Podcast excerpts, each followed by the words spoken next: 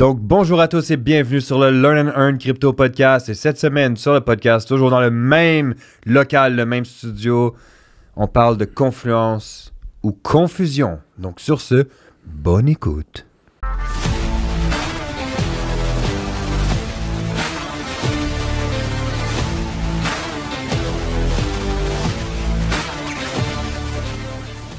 Yo, what's up? C'est toujours pas sur la psychologie, guys. Je vous avais dit de voter Ouais. dans les groupes si vous voulez qu'on fasse un podcast psychologie Pas de sur, demande. Pas sur, euh, sur le passé de JP. Ouais, non. Vous voulez Mais pas assez de Samuel. Ça ferait deux épisodes. Ouais. So, on n'est pas les conseillers financiers ni des psychologues. Tout ce qu'on regarde. ouais, ça va bien, ça va plus ça, conseil financier, psychologue. Ouais, c'est ça. En tout cas. Euh, donc, on n'est pas des conseillers financiers ou des psychologues. Tout ce qu'on vous dit ne peut pas être vu comme un conseil psychologien Ou conseil financier. ou conseil financier. Donc, voilà. Euh, on est, oh, c'est notre seul, simplement notre avis personnel. Rien ne peut Hmm. pas être pris comme un conseil financier. Nous sommes en compagnie aujourd'hui de notre invité spécial, Jean-Philippe Rousseau. Lévesque. Et donc, euh, notre invité spécial, normalement, il n'est pas censé parler, tu sais, on il attend. Mais bon. Donc, Ouais. notre invité spécial, Jean-Philippe Rousseau, comme vous savez, il y a des faux comptes qui circulent de nous sur Instagram, Google, Telegram, Yo, WhatsApp, partout. c'est partout. dégueulasse, ça. Faites attention, c'est des faux comptes, juste, on va pas vous demander Mm. votre argent ou des choses comme ça. Donc voilà, j'espère que vous allez bien partager ce podcast en grand nombre et on va pouvoir commencer avec notre invité spécial. Jean-Philippe, est-ce que tu voudrais prendre 30 secondes pour pouvoir te présenter? Oui, bonjour euh, Samuel. Merci de m'avoir invité sur le podcast. Je trouve ça un peu raciste quand même. hein, euh, Pourquoi? dé- dé- dé- Dénigrant euh, Pourquoi? l'accent que tu prends, je sais pas, je... Mais c'est quel, ça- quel accent que je prends? T'es vraiment un enfoiré. Je trouve ça déplacé. non, je rigole. je prends aucun accent, bro. So, conf- Yo, il y a quelque chose dans ce local. il y a quelque chose dans l'air ici. Il y a hein? quelque chose dans l'air Ouais. ici. Je peux pas arrêter de rire quand on enregistre ici. So, confluence ou confusion. En ce moment, je crois que t'es confus. ouais, ouais, Ouais, il y a beaucoup de confusion dans ouais, la. le podcast, il- le sujet tombe au bon moment. Mais non, pour vrai, c'est un sujet que je voulais amener parce que, en fait, pour deux points. Le, le premier point, c'est que quand tu regardes ça d'un point de vue où ce que les gens utilisent beaucoup, beaucoup, beaucoup d'indicateurs. Peu importe le nombre d'indicateurs, mais il y en a qui en utilisent énormément trop, là. Mais beaucoup euh, d'indicateurs et lignes de tendance. mais putain! Il faut recommencer, là. Hein? Faut recommencer. Mais non, je suis en train de. On m'entendait même pas rigoler. Les gens, ils écoutent sur Spotify. je riais en silence. Et la Ok, plus. Il rit en silence, Je il ris pleure en en silence. Les gens, ils écoutent sur Spotify, ce qui veut dire qu'ils ne nous voient pas, JP. Ils ne nous voient pas. Bientôt, ils vont commencer à écouter sur YouTube. tu Ouais, c'est ça, c'est ça. Venez écouter sur YouTube, j'ai les cheveux blancs. Ouais, il a les cheveux blancs. Ouais, Encore. ça. Ça. fait genre. Ça, c'est de la plusieurs- confluence. Ouais. Pendant que Samuel est... a de la confusion, moi j'ai de la confluence. ça fait plusieurs épisodes qu'il a les cheveux c'est blancs. ça. Ça, conflue avec. euh, So, OK, plus sérieusement, pour revenir sur le point con- euh, conf- euh, confluence ou confusion, c'est que souvent on utilise, par exemple, ligne de tendance, support, résistance, indicateur comme confluence. mhm.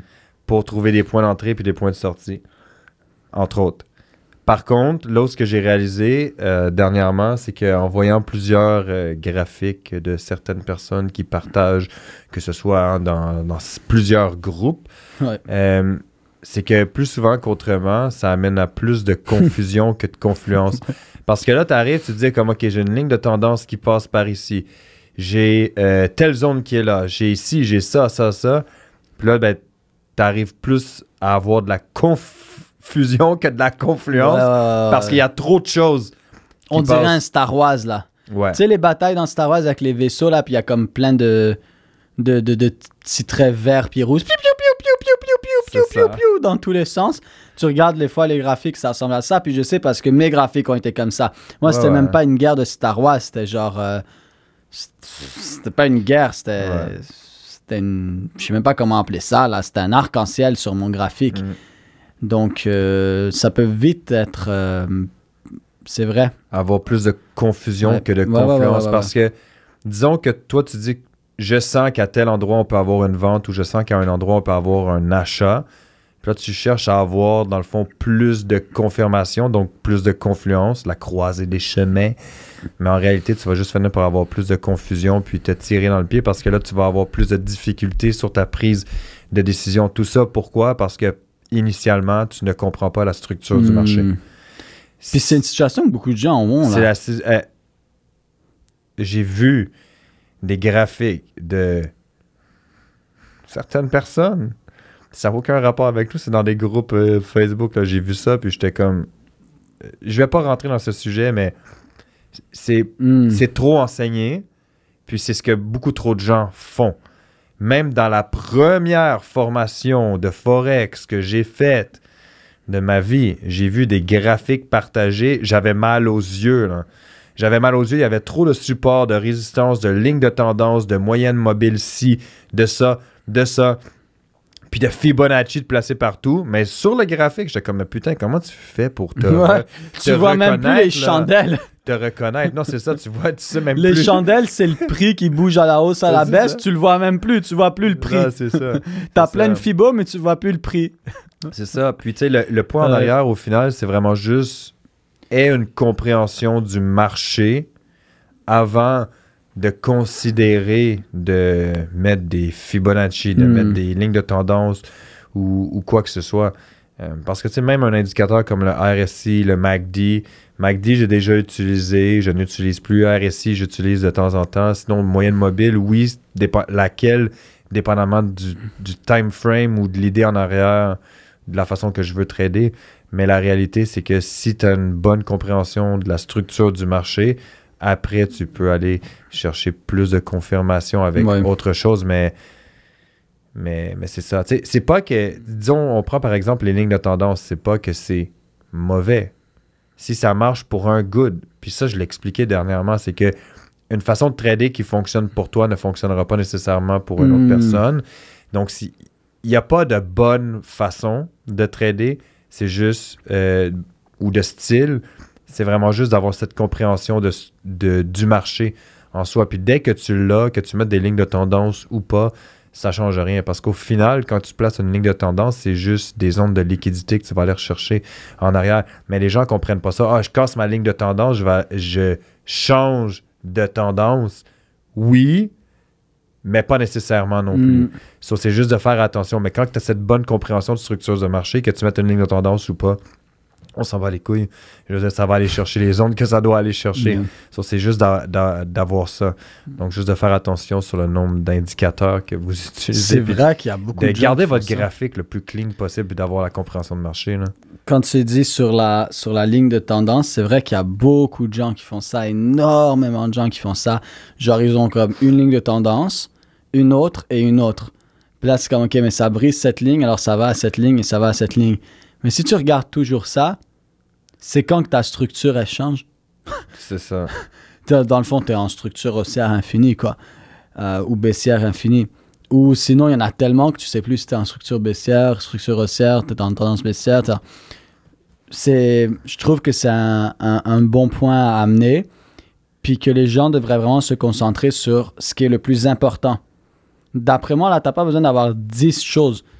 Tu as peut-être 4-5 points vraiment importants et c'est là-dessus que tu te concentres. Tu sais, moi, ce que j'aime beaucoup regarder, premièrement, c'est la structure du marché, à quoi il ressemble. Ensuite, c'est quoi les grosses zones qui ont brisé, qui n'ont jamais été retestées. Mm. Donc, c'est simple. Je regarde ma structure. OK, elle ressemble à ça. Structure haussière ou baissière sur les gros time frames. Premier point. Deuxième point. Est-ce que, justement, il y a des grosses zones qui ont été brisées ou, ou dans- d'anciens supports résistance vraiment majeurs brisés qui n'ont jamais été retestés? Ensuite, dans ces niveaux-là, est-ce que là, je vais avoir des ordres ouverts? Est-ce que je vais avoir de la- l'argent institutionnel qui est rentré?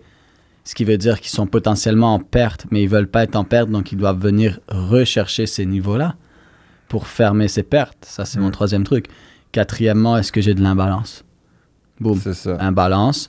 Si à travers ça, j'ai de l'imbalance, c'est parfait. Et mon cinquième truc, est-ce qu'il y a des supports résistance, des lignes de tendance débiles que monsieur, madame, tout le monde voit, alors leur stop là, c'est juste au-dessus ou juste en dessous? C'est ça. Si j'ai ça, si ma zone qui m'intéresse, c'est ça, puis juste ici, j'ai un- une zone de, de résistance avec que monsieur, madame, tout le monde voit avec une ligne de tendance ou peu importe, c'est-à-dire leur stop là, c'est juste au-dessus. Juste au-dessus, ça donne où? Dans ma zone. Mm. Donc, en allant dans ma zone, ben, on ramasse l'argent de tous ces stop-loss là. Et puis ça. voilà, ça c'est mes cinq trucs. 1, 2, 3, 4, 5, boum, boum, boum. J'ai presque rien sur mon graphique. J'ai presque rien sur mon graphique. Puis après, j'aime bien me tirer un petit fibs là-dessus. Tranquille, et puis voilà quoi. Il, il- il parle comme si c'était son dessert, là. Peinard! ouais. Et voilà. Ouais, non, 100%. Puis l'autre point de confusion, en fait, que j'avais en tête, que je voulais aborder, c'est, puis je pense qu'on a déjà abordé en plus, c'est les personnes qui changent leur stratégie ou qu'ils essaient de l'optimiser avec les stratégies de d'autres personnes. Par exemple, ma stratégie fonctionne, mais euh, elle n'est pas euh, à, son, à son meilleur. Puis là, je vois une stratégie d'une autre personne qui n'a rien à voir avec la stratégie que moi je fais.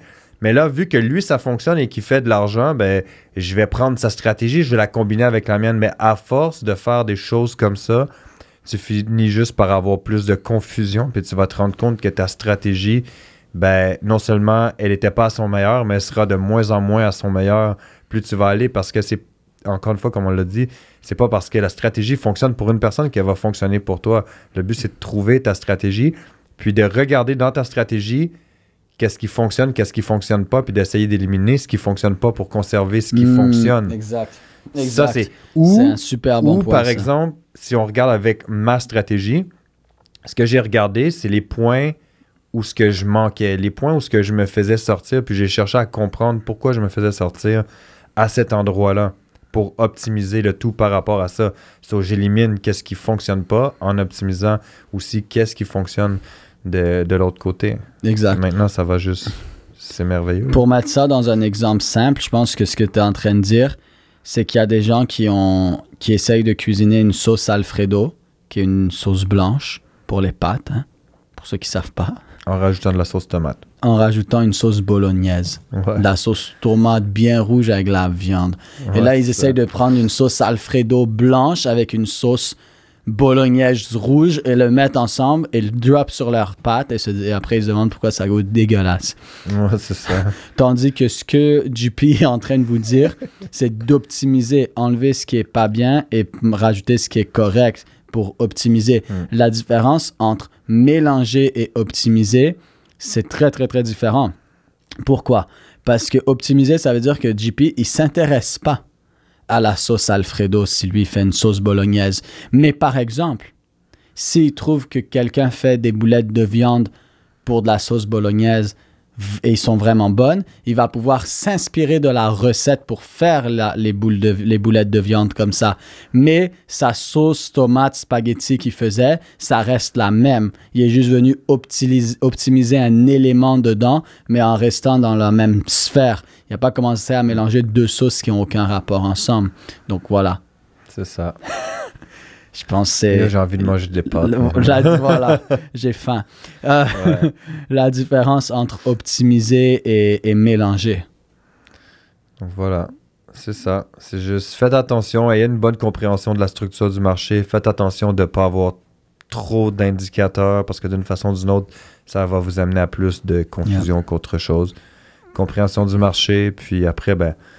même Mélangez, chose, hein. fa- mélangez pas vos, vos Non, sauces à non, non. spaghetti. Élimine ce qui est pas bon dans, dans ta recette pour euh, conserver seulement Mhm. ce qui est bon, puis après, tu peux optimiser Mhm. ce qui est déjà bon sans pour autant le changer. Voilà. Ça, Puis il n'y a pas une seule façon de faire un gâteau au chocolat.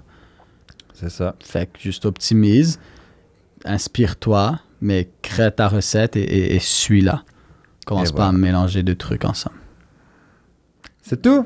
So, sur ce, on se voit au prochain épisode. Puis encore une fois, ben, partagez le podcast parce que c'est grâce à vous qu'on a fait partie du 1% les plus partagés en 2022. Et c'est grâce à vous qu'on fera partie du 1% les plus partagés en 2023. Donc, euh, on se voit au prochain épisode ou encore dans les groupes VIP. So, Sur Let's get Telegram. Let's get it. ciao. Ciao.